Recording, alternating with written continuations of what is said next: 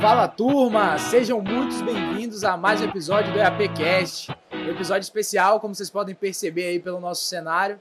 Estamos hoje ao vivo aqui da Constru Nordeste, primeira feira da construção civil aqui em Salvador, Bahia, recebendo aí todo o cenário para a gente ver inovação, tecnologia, tudo que está acontecendo de melhor na nossa área. Então, como sempre, sou seu host, Gabriel Andrade, junto com meu parceiro e sócio Wagner Cunha. Fala, Gabi. Mais um episódio incrível. É uma satisfação aqui estar com o nosso convidado e também participando desse grande ecossistema que é a Costa Nordeste. Acredito muito aí que vai ser um episódio que vai agregar muito para a galera. Vamos para cima. Show de bola. Antes de tudo, antes de apresentar nosso ilustríssimo convidado que está com a gente hoje, quero fazer um agradecimento especial a toda a turma do Sinduscom, né, em especial o presidente Alexandre Landim, que cedeu para a gente aqui um espaço para que a gente pudesse estar tá batendo esse papo, tá levando esse conteúdo para vocês. Se você tá gostando e já sabe do conteúdo que tá vindo aí, ó, já clica em gostei aí, se inscreve no canal. E hoje a gente está com ele aqui, o presidente do Sindicato de Construção Pesada, Sindicato Nacional de Construção Pesada e Infraestrutura, Cláudio Medeiros. Uma satisfação ter você conosco aqui, Cláudio. Bom dia, Gabriel. Bom dia, Wagner. Bom dia, ouvinte. Estamos aqui diretamente do Constru Nordeste. Queria agradecer também aí o convite de vocês, o convite do nosso amigo presidente Alexandre Landim, presidente do Cine, Sinduscom Bahia. Parabenizar aí por essa feira, tá grande movimento, belíssimos estandes. Convidar a todos aí que ainda não participaram aqui não prestigiaram a feira, que venham prestigiar, né? É, eu acho que tem muita oportunidade aqui para quem está investindo, empreendendo, ou que até mesmo quem está reformando, construindo, muita coisa, tecnologia, muita coisa nova aqui para conhecer aqui no Construir Nordeste. Precisamos fortalecer aí e sejam bem-vindos aí. Obrigado mais uma vez pelo convite aí de vocês dois. A gente que agradece, Claudio. E para começar, eu queria já levantando essa bola, né, da importância do setor se unir, né? A gente que é uma indústria base da economia do país, né? Você como representante aí de toda a construção pesada do cenário nacional mais que nunca. Inclusive, é, vi algumas coisas né, da importância desse setor, nessa retomada da economia do nosso setor. E eu queria entender um pouco da sua visão, Cláudia, a respeito dessa, dessa importância né, da gente agregar aí empresas, a força da construção civil. Como é que, não só na construção pesada, mas como é que você vê a importância disso para o empresário e para o ecossistema como um todo também? Bom, Gabriel, primeiro a gente está falando aqui construção civil, construção pesada, Vamos, vamos esclarecer um pouco aí para os nossos ouvintes aí o, o que é a construção civil e construção pesada, né? É, construção civil a gente considera tudo o que é o mercado imobiliário, vamos colocar assim. Mercado imobiliário aí está todo na construção civil, mercado predial. E construção pesada é a infraestrutura, que está no nosso dia a dia e que a gente nem se dá conta, né? É, tá no, quando você acorda, eu brinco sempre, quando você acorda ali, é, e a, a, liga aquele, aperta aquele disjuntor, aquele aparelhinho não é mágico. Por trás dele nós temos ali uma rede de transmissão, nós temos hidrelétricas, termoelétricas, né, é, parques solares, parques eólicos, tudo isso gerando energia. Né? Quando vamos tomar o banho, estamos ali, a, a, aquela torneirinha também não é uma torneira mágica. Por trás dele temos um sistema de abastecimento de água, tem um sistema de drenagem de água, sistema de represa. Então, todas essas obras grandes, estruturantes, né, seja saneamento, hidrovia, é, ferrovia, hidrelétricas, termoelétricas, portos, aeroportos, estradas, VLT, BRT, é, trem urbano, toda essa, essa parte que está no nosso dia a dia para locomoção e nosso dia a dia, que nós não sempre, isso se chama infraestrutura pesada, é o setor que nós representamos e que, juntamente com o setor de construção civil, são os setores que mais empregam, né? que eu costumo dizer assim, que tem uma maior formalidade, gerando, recolhendo empregos, recolhendo impostos, gerando emprego e renda para a população e movimentando, como vocês podem ver aqui, né, 64 setores da economia brasileira. É o setor que mais emprega e mais gera economia. Né? Podemos colocar a, a, a saída para toda a crise vem do investimento em infraestrutura, na, vamos melhor, na indústria de base, em que fazemos base. É o primeiro setor a se recuperar, geralmente. É, né? o, primeiro setor, é o, é, o, primeiro setor a motivar os outros setores. Como nós movimentamos 64 setores, né, nós, você termina movendo toda a cadeia produtiva a, a, a partir da, do setor da indústria civil, vamos colocar, da, da indústria da construção, né? Vamos falar em construção para estar envolvendo aí Claro. civil e pesada. Sim. Legal, e, e bem legal quando o Cláudio traz isso, a importância da, da infraestrutura, né? Como sociedade mesmo. Acho que é uma grande responsabilidade nossa, como engenheiros civis, a gente entender essa responsabilidade. Muitas vezes a sociedade, ela depende das infraestruturas necessárias para acontecer, né? Eu falo isso, como você falou, esgotamento sanitário, estradas. Eu falo isso, Cláudio, porque muitas vezes né, a gente vê nessa jornada profissionais que não valorizam a trajetória de um engenheiro civil dentro do mercado, a importância que a gente tem dentro desse mercado de infraestrutura. Eu acho isso muito legal e o nosso ecossistema ele é tão grande, tão poderoso, que existem diversas pessoas, diversos empreendedores que estão no campo de batalha, lutando ali para crescer sua empresa, crescer sua construtora. E uma coisa que a gente sempre fala, né, uma coisa que a gente sempre traz aqui, tem muito empreendedor que quer crescer o seu negócio, né, que quer se desenvolver, que quer, enfim, trazer sua empresa, fazer crescer a sua empresa, mas continua naquele falso dilema de construir sem gestão, de construir sem planejamento, aquele dilema que existe, a obra se faz de qualquer jeito. Eu não consigo conceber crescimento nesse cenário. Eu acho que o empreendedor precisa, de fato, eh, se atinar para isso, para ele conseguir se desenvolver e crescer a empresa dele. Até puxando esse gancho, Ga- eh, Gabi, e puxando aqui uma, uma pergunta para o Cláudio. O que é que você enxerga assim, Cláudio, para os nossos ouvintes? A gente tem muito empreendedor que escuta o nosso podcast. É que os empreendedores precisam se preocupar para desenvolver a construtora deles, né? para crescer o seu negócio? Wagner, eu acho que você já, na, na sua introdução, você já deu a resposta, né? É, precisa planejamento. Planejamento é a, é a base de todo projeto, né? Você não constrói nada sem planejamento, sem levar primeiro para o papel, sem fazer conta, sem ver a viabilidade técnica e econômica desse projeto, né? As condições que você pode desenvolver isso, o tempo, o custo, todo o processo. Tudo passa de planejamento, organização. E, pô, questão de empreendedorismo nessa área, eu estou aqui com duas feras, né? Não sei, o, o público deve ter conhecimento. Aí vocês têm um software, um, um aplicativo desenvolvido para acompanhamento, para desenvolvimento aí de projetos, principalmente acompanhamento do projeto, né? Que eu acho que é referência hoje no mercado e que precisa ser mais é, divulgado, até reconhecido aí pra, para, o projeto que, que, você, que vocês desenvolvem. Que estão de parabéns e foi de onde a gente começou toda essa conversa aí da engenharia de alta performance aí que vocês estão desenvolvendo. Quero mais uma vez parabenizar aí a iniciativa de vocês nesse sentido e servir de exemplos, que vocês exponham mais isso aí para servir de exemplo ao demais. E a base de todo, de tudo, para quem quer construir hoje, é planejamento, é fazer conta. Hoje em dia você não faz, você, eu digo sempre, você não reforma uma cozinha sem fazer um planejamento. Até para quebrar uma parede, para fazer ali uma remoção não, de alguma coisa, você tem que planejar, ver onde é que está, porque você mete um martelo na parede, embaixo tem um tubo de gás, tem um Perfeito. tubo de água, Exatamente. Né?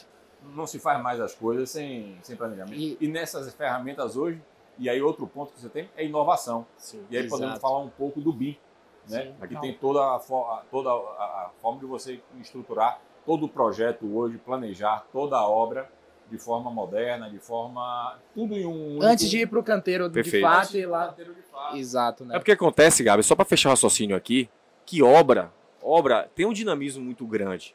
São diversos fatores acontecendo ao mesmo tempo de diversas especificidades. A gente fala aqui de projeto, desenvolvimento de projeto, a gente fala de contrato, a gente fala de orçamento, a gente fala de mão de obra, execução, conferência.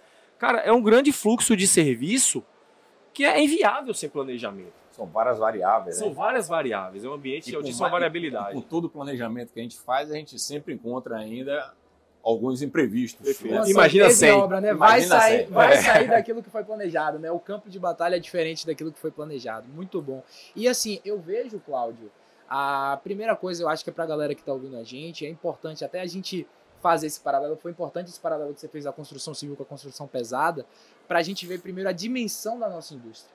Porque às vezes as pessoas ficam com aquela visão que construção civil é aquele pontinho ali, né? Ah, é a construção do prédio, mas não, é tudo por trás que a gente pode usufruir, né? Tem está relacionado primeiramente com a criação da infraestrutura para que isso aconteça. E eu vejo até como oportunidade, né, para todo mundo que acompanha a gente, essa indústria da construção, da construção pesada, como você falou, é uma indústria geradora de empregos. É uma indústria em que, nesse caso aí, a gestão, ela, assim, ela já nasce, inclusive, liderando esse movimento. Né? Muito dos movimentos que a gente vê de metodologia, de gestão, né, de profissionalização do setor, ele começa nessa cadeia. Né? O que, que você está tá vendo aí no setor da construção pesada? Como é que você está vendo essa integração com tecnologia, com essas, com essas inovações que a gente falou aqui? Você está percebendo isso acontecer de fato? Como é que você está vendo uh, essa turma representando isso daí? Bom, como eu falei aqui um pouco antes, acho que a inovação é o segundo ponto que está aqui e que mais você leva hoje em, em, consideração na execução de algum projeto, né? Seja através do, do BIM, seja através de ferramentas como o aplicativo de vocês para acompanha, acompanhamento de obras, né? Seja sobre a, capac, a capacitação dos nossos. Hoje em dia, vou, vou colocar assim, um mestre de obras hoje, para fazer um projeto, tem que saber ler um, um, um projeto. E para ler esse projeto está no aplicativo. Exato. Em várias execuções hoje em dia, você coloca ali os, os QR codes, o encarregado, o mestre de obra, precisa ler aquele aplicativo ali, precisa ter uma ferramenta ou um iPad ou um, um telefone celular para que você possa ler aquilo. E ali você tem toda a informação do projeto, detalhamento, método executivo. Então, os encarregados precisaram se capacitar, os engenheiros também e nossos recém-formados, estagiários, to, to, toda a cadeia precisava se usar. Eu digo, nós passamos aí agora sete anos de uma, uma redução investimento, pode colocar zero em infraestrutura nos últimos sete anos, né? É, desde 2014 aí, a gente não tem investimento 7, 8 anos de investimentos em infraestrutura. Ou melhor, o que foi investido não era suficiente para se manter para o Brasil a, a, a nível Brasil, né? Para se manter a, a, o nível de infraestrutura de estradas que nós tínhamos, né? Isso cria um atraso muito grande. E agora que nós vemos aí uma gama de oportunidades é, anunciada pelo governo federal com esse novo PAC. Estamos falando aí de 667 bilhões muita de obra, reais. Muita obra. Né? Muita obra que vai vir tanto privada quanto pública, mas é uma quantidade de obras que vai gerar, pelas nossas expectativas aí, né? É, e estávamos aí discutindo isso nessa semana, lá no Rio de Janeiro, no evento também que o Rio Summit, que, que realizamos em parceria também com o Ciduscom Rio, com a Fijan, com a CEBIC, o Cinecom estava presente também o PAC deve gerar um 2,4 milhões de empregos. Caramba, fantástico. Se nós considerarmos hoje que a quantidade de carteiras assinadas no Brasil são 2,7 milhões de Vai dobrar, né? Vamos dobrar. Vamos dobrar, né? E isso é a construção civil, não só a construção civil, né? É a construção civil como base, alavancando todos aqueles outros 64 setores que a gente vem conversando aí. Perfeito. E uma coisa que você traz, Cláudio, que é, que é muito importante, que é o treinamento, né? Cultura de aprendizagem. Se a gente parar para pensar, a gente precisa treinar e capacitar as pessoas que estão dentro, dentro desse processo. E em todos os níveis, você falou exemplo da mão de obra, do pedreiro, do carpinteiro, do mestre de obras. Isso é fundamental, porque veja, vai ter aí 2,4 milhões. Está abrindo um mercado gigantesco de diversas oportunidades. Do lado de cá, os profissionais precisam estar preparados para abraçar essas oportunidades que vão aparecer, que é um é outro fator importante. Então, assim, eu destaco também a importância do treinamento, da capacitação, como um motor de desenvolvimento. Acho que as empresas elas precisam internalizar a cultura de aprendizagem. Precisa treinar e capacitar o seu time. Tanto que na nossa solução, né, eu converso, converso com empreendedores do Brasil todo, cara. E Gabriel, a nossa dinâmica do dia a dia é fazendo reunião, é apresentando a solução. E a gente traz dentro da nossa solução um pilar de educação. Bato e falo lá para o empreendedor, falei, cara, educação é produtividade, educação é dinheiro no seu bolso. Isso, isso aí. Isso, claro que é. A gente está falando aqui, a gente vai treinar e capacitar as pessoas vai cada dia mais. Olha só, hoje você vê treina, treinamento em segurança hoje em dia. Ó, eu tenho 24 anos de trabalhando no setor de infraestrutura, né? É... Treinamento em, a gente fazia treinamento nos canteiros de obras com PowerPoint, com mostrando, montava uma estrutura pequena, simulava. Hoje em dia você usa tecnologia 3D, com óculos 3D, simula o ambiente real, né? Tem estandes aqui que demonstram isso. É, o treinamento em altura você faz em loco, com realidade virtual. é, empilhadeiras, retroescavadeiras, todos esses equipamentos que é utilizado numa, num ambiente de infraestrutura pesada, hoje em dia você não tem volante, é joystick, é tecnologia de iPad, né, é, digital, você faz a programação e a máquina funciona. Então, você teve muitos avanços tecnológicos e você só consegue fazer frente a isso aumentando a sua produtividade, aumentando a sua eficácia, a sua eficiência, através de treinamento. Se o, se o empresário achar que é perda de tempo é, o investimento na educação, na formação, na capacitação de sua equipe, eu vou dizer que é perda de tempo do empresário e não da equipe. Perfeito. Porque ele tem que ganhar, é onde ele pode tirar qualquer diferença e seu diferencial competitivo. Verdade. Total, né? Porque o preço do cimento, do aço. Não vai mudar. Não vai mudar. Não vai mudar. Então, o que é que você pode mudar e agregar é metodologia construtiva. São o, o que a gente está atento aí na tecnologia. Oh, voltando na questão da Antigamente, para você puxar, fazer uma medição, qualquer coisa dessa, você precisava de, no mínimo, o um encarregado e um ajudante para puxar a trena. Hoje em dia, a trena é laser. Verdade. E o encarregado tem que estar tá capacitado, tem que estar tá preparado, tem que estar tá para exercer essa tecnologia. E, diante de todas essas dificuldades que se encontra o engenheiro, né, abrindo essas fronteiras, levando desenvolvimento, levando infraestrutura, que faz parte do desafio da carreira do engenheiro, né?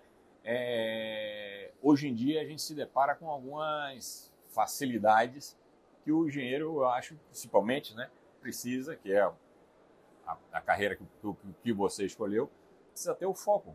Tem muita gente que faz engenharia para ir para o mercado financeiro. Isso cria mais demandas por engenheiros, porque a gente está falando aí, vamos precisar de 800, são quase 800 bilhões de investimentos que vão ter agora só nos próximos quatro anos. São 200 bilhões de investimento por ano. Isso é o que vai levar o Brasil a crescer. Isso vai dar mais ou menos um 3, 4% de investimento do valor do PIB em infraestrutura. É muita coisa. E o engenheiro hoje a gente tem algumas entrevistas, nada contra, eu acho que é opção de cada um. E a gente tem que ir com aquilo que colocou. Cada um tem que ter seu planejamento, principalmente planejamento não só de obra, mas o mais importante, Muita coisa, planejamento cara. de vida e carreira. O que é que você quer para para a sua vida, o que é que você quer para a sua carreira, o que é que Caramba. você quer se desenvolver. Todos são louváveis e, como você falou também, Gabriel, tem espaço para todo mundo. Exatamente. Cada um na sua área vai jogar. Agora, você pega entrevistas alguma vez, se você está precisando contratar engenheiro para ir para o interior de uma obra, como uma linha de transmissão que estão fazendo do lá no Pará, e você. O, o, o, jovem pergunta: e quando é que é o dia de home office? É, aí, meu amigo. Fazer obra do computador, né? Quem sabe um dia, né? É, quem sabe um dia. Quem né? sabe um dia. Hoje você já opera de forma remota, mas. Mas não é o comportamento do cara que vai transformar ali. A própria, às vezes eu acho que a própria carreira, e quando a gente fala da necessidade, fica mais complicado, né? É, e como eu disse, a gente vivia muito isso na nossa. Na minha, adolescência, na minha adolescência, no meu período de jovem, não faz muito tempo não, foi recente, a gente tinha essa, essas dificuldades. Você enfrentava é, relacionamentos de colegas foram perdidos, outros se criaram. Você vai, porque você tinha uma dificuldade. Não era todo mundo que tinha disponibilidade de manter um relacionamento você passando dois meses fora, um ano fora, voltando para casa nesse período. Né? É uma, é uma, eu, eu digo que a carreira de, de engenharia é uma carreira muito gratificante mas é uma carreira de muitos sacrifícios, muitas oportunidades. Então começamos por aí, depois eu fui passar 13 anos no exterior, né, uma outra oportunidade que eu achei que foi... Onde, Claudio? Aí eu passei 11 anos na República Dominicana, passei um ano na Argentina, passei um ano no Panamá, né? Ali da, ali da República Dominicana a gente tinha uma base ali é, e prestava apoio a outros países da América Latina, né? Então prestamos apoio ali a Panamá na, na abertura, a Cuba, é, Honduras, Guatemala. Dá uma, dá, uma, dá, dá uma experiência geral. E aí, 2000 e 2017, né, 18, 19, eu voltei, 2019 retornei ao Brasil e aí comecei a trabalhar nessa área de relações institucionais e assumi aí a presidência do Sinicom, que é o Sindicato Nacional da Indústria da Construção Pesada, e vemos fazendo aí essa representatividade aí do setor e buscando aí alavancar condições, alavancar obras, essa retomada de investimentos e de oportunidades para ver se a gente volta a crescer, volta a desenvolver e estamos com muitas expectativas e muito otimismo com esse novo parque, com essa possibilidade desses todos esses investimentos que estão para vir aí para o Brasil e para o desenvolvimento. A gente está falando de 667 bilhões de reais. 50% disso, Wagner, vai ser investido na região Sudeste e Nordeste. Né? Para ver, principalmente aqui nós no Nordeste, que somos os mais demandantes realmente de infraestrutura. Mais necessita de infraestrutura. Que mais necessita de infraestrutura. Né? E vamos, vamos, vamos fazer uma outra comparação. Você falou, mais cedo ali a questão do agro. Né? E eu digo sempre, o agro é porteira para dentro. Porteira para fora é infra. Sim. Como é que você vai escoar a sua produção? Sim. Você precisa de estrada, você precisa de rodovia, você precisa de ferrovia, você precisa de porto, você precisa de aeroporto para fazer a comida chegar nos centros de distribuições e, na, e inclu, até na mesa de, da população ou para exportar. E o Brasil é um país continental, né? Se você olhar o tamanho e do muitas nosso... vezes uma infraestrutura deficitária é. também causa improdutividade até o agro, né? Porque se perde material na logística, perde tempo, causa, você não funciona. Causa perda na, causa perda, na, na distribuição, é, aumento no custo agro. da produção, Sim. né? Bora, vamos fazer aqui. Hoje a nossa malha rodoviária é 90%, nossa malha de distribuição é 90% rodoviária. rodoviária. Sim. Isso. A gente podia ser muito mais eficaz e muito mais, né, através de ferrovias, através até de hidrovias na região norte aí, né? Tem a, a, a BR, a, não, como é que é? A, a BR Mar, né? É. esqueci o nome do projeto agora, de, de fazer a navegação pelo, pelo, rio, pelo rio né, e, e pela, pela costa do, do mar. É, são essas coisas que a gente precisa inovar, né, trazer coisas simples e que a gente tem um efeito grande aí na cadeia produtiva. Eu gosto disso que você traz, que a gente muitas vezes olha inovação como a ruptura. Né? Pensa-se, eu acho que um senso comum traz um pouco desse conceito que é, inovação é você reinventar, criar algo do zero. Eu acredito que a inovação muitas vezes é você conseguir fazer o simples mais efetivo, conseguir fazer melhor, conseguir fazer mais barato, conseguir fazer. É. Porque muitas vezes a dificuldade é fazer, a gente vê, vê esse problema na questão da infraestrutura. Sim. Obras inacabadas algumas vezes e tal, questão de fatores, mas a inovação está de fato em você conseguir realizar. Né? A gente até conversa algo aqui dentro, né, dentro da empresa, que contra resultado não tem argumento. Né? Porque o resultado está lá, aconteceu. Então aquilo não tem como deve ser debatido. E olhando para a sua gestão, Cláudio, no Silicon, né, como presidente dessa, dessa grande, desse grande setor, qual o objetivo, assim, o mote do seu, do, do, do, do que você está liderando, assim, o grande objetivo, o legado que você quer deixar nessa instituição, o que, que seria para a galera que está nesse, nessa área? Gabriel, eu gostaria muito de. A gente tem um tempo aí né, né, nesse processo, eu gostaria muito de ajudar na recuperação das empresas da engenharia nacional. Legal. Legal. É, nós fomos referência mundial de engenharia. Verdade. Né, de exportação, Sim, certeza. de engenharia. Tínhamos obra em toda a América Latina, obra nos Estados Unidos, obra na África, na Ásia, a Líbia, a Europa, né? É, a engenharia brasileira foi responsável por 51% da infraestrutura é, construída em Portugal. Não sabia Caramba, disso, cara. não. Que legal. Cuidado, 51%, imagina. 51% da infraestrutura. E respeitar a engenharia brasileira, a verdade é essa. a engenharia brasileira, né? Isso se perdeu muito aí nos últimos anos e a gente precisa recuperar. Recuperar nossas empresas, recuperar nossa economia, recuperar os postos de trabalho que foram perdidos nesses últimos anos e criar oportunidades para que as pessoas possam se desenvolver é, pessoalmente, empresarialmente, profissionalmente. Se a gente puder dar essa contribuição, ajudar na retomada do crédito à exportação também, que é uma ferramenta de fazer valer e renovar a indústria nacional, né? Foi muito marginalizado nos últimos anos e a gente precisa esclarecer que quando você é, empresta, cria uma linha de crédito a um país desse da América Latina, você não está enviando dinheiro para ser construída uma obra lá.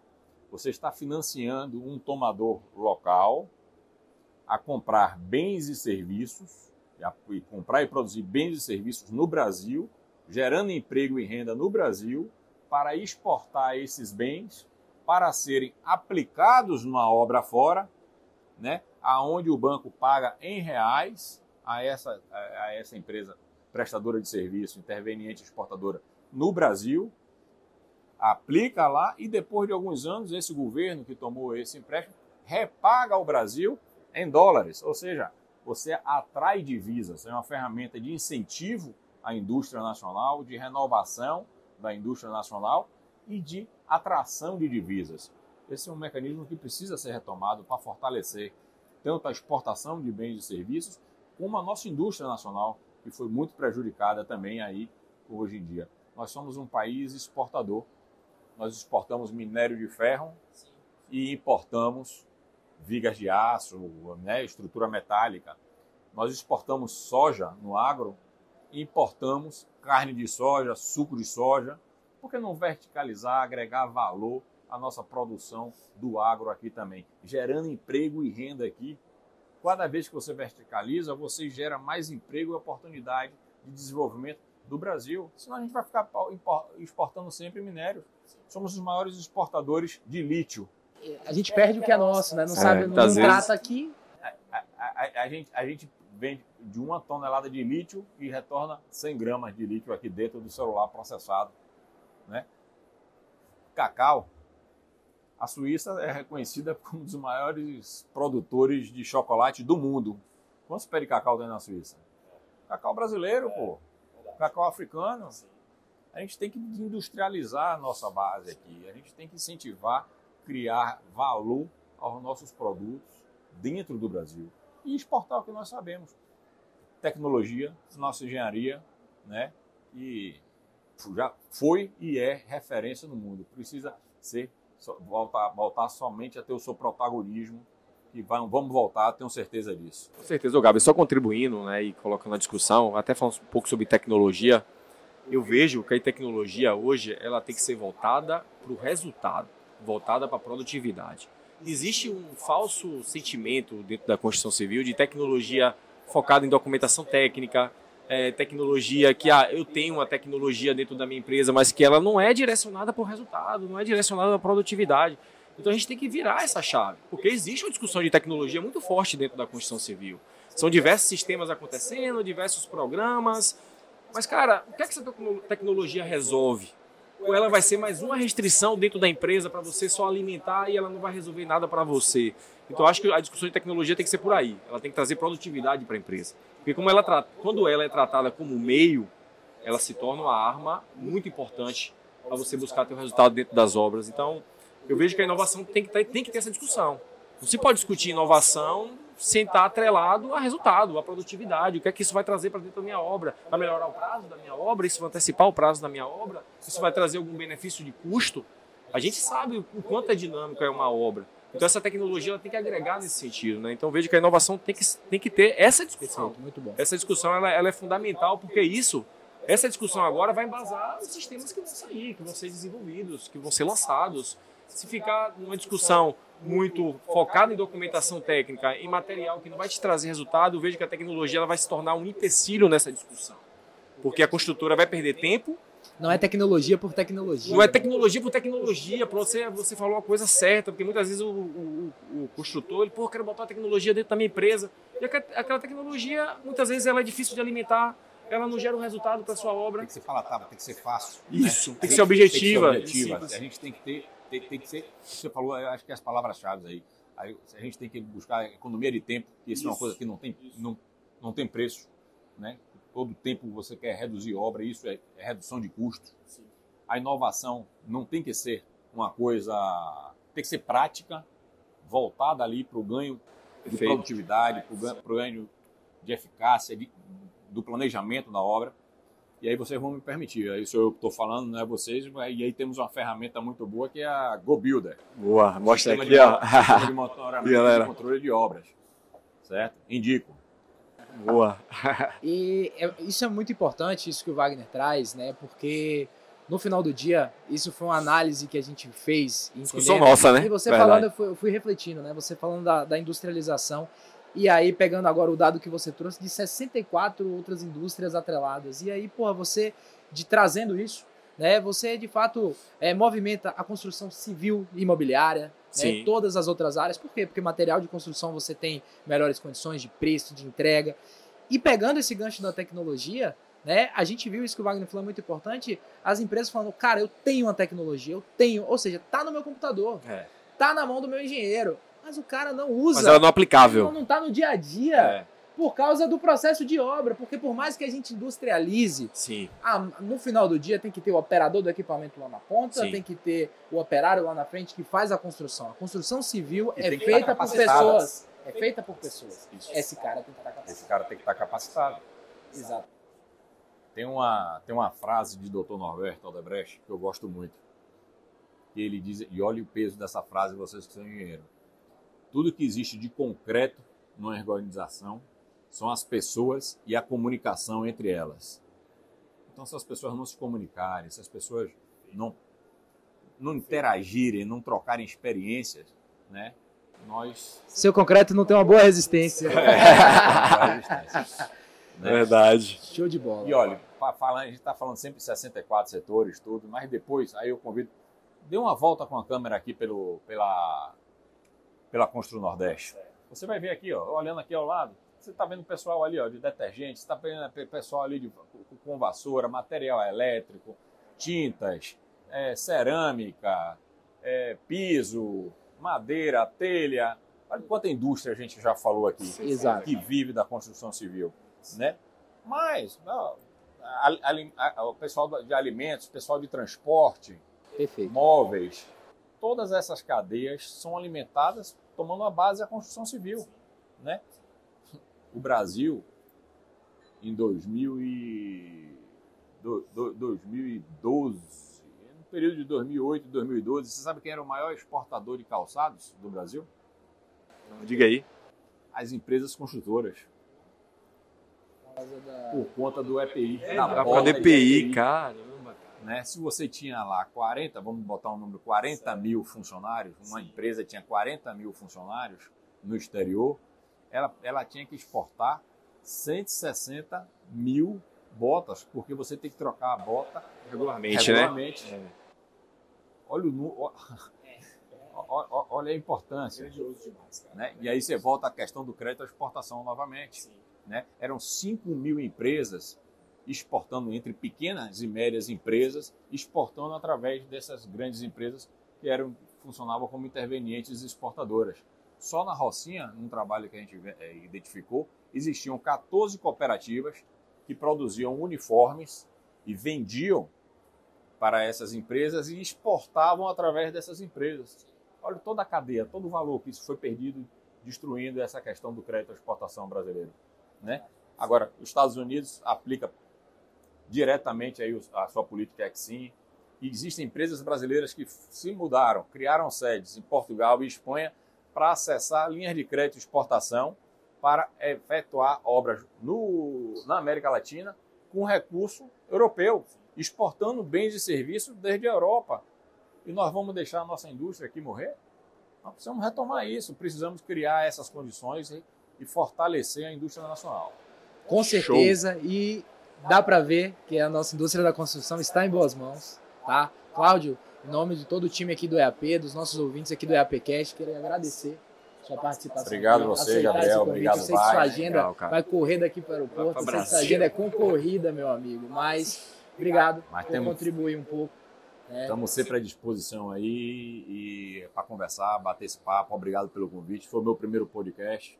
Espero Nossa. que tenham gostado aí. Show demais uma aula. Se o pessoal der muito like aí, a gente volta. É, aí, então já, já pega o recado do, do Cláudio aí. Se você gostou desse papo, cara, compartilha aí com a galera do setor. Vamos divulgar essas oportunidades, crescimento da nossa área. Obrigado, Cláudio. As portas abertas. Valeu. Tamo junto. Cláudio, tamo junto. Ó, obrigado. Wagner, obrigado. obrigado, meu amigo. Show de bola, Gabi. Mais um podcast incrível. Uma honra aqui estar com o Cláudio. E pra galera que está nos ouvindo aí, pegar todos os insights né, e colocar em prática. Né? A ideia desse podcast é justamente ser esse, ser um divisor de águas na vida do profissional. A gente sabe a responsabilidade que a gente tem aqui É, tem muita gente ouvindo a gente, entendendo qual é o próximo passo da vida dele. Então é isso, aplicar, cair para dentro, que o mercado tá aí. Vamos para cima. E, ó, vamos pra feira que tem muito negócio pra gente fazer. Vamos nós. Tamo junto. Um abraço. Valeu, Até galera. Abraço. episódio. Conhecer a feira aí, Constru Nordeste. Tamo junto. Valeu, galera.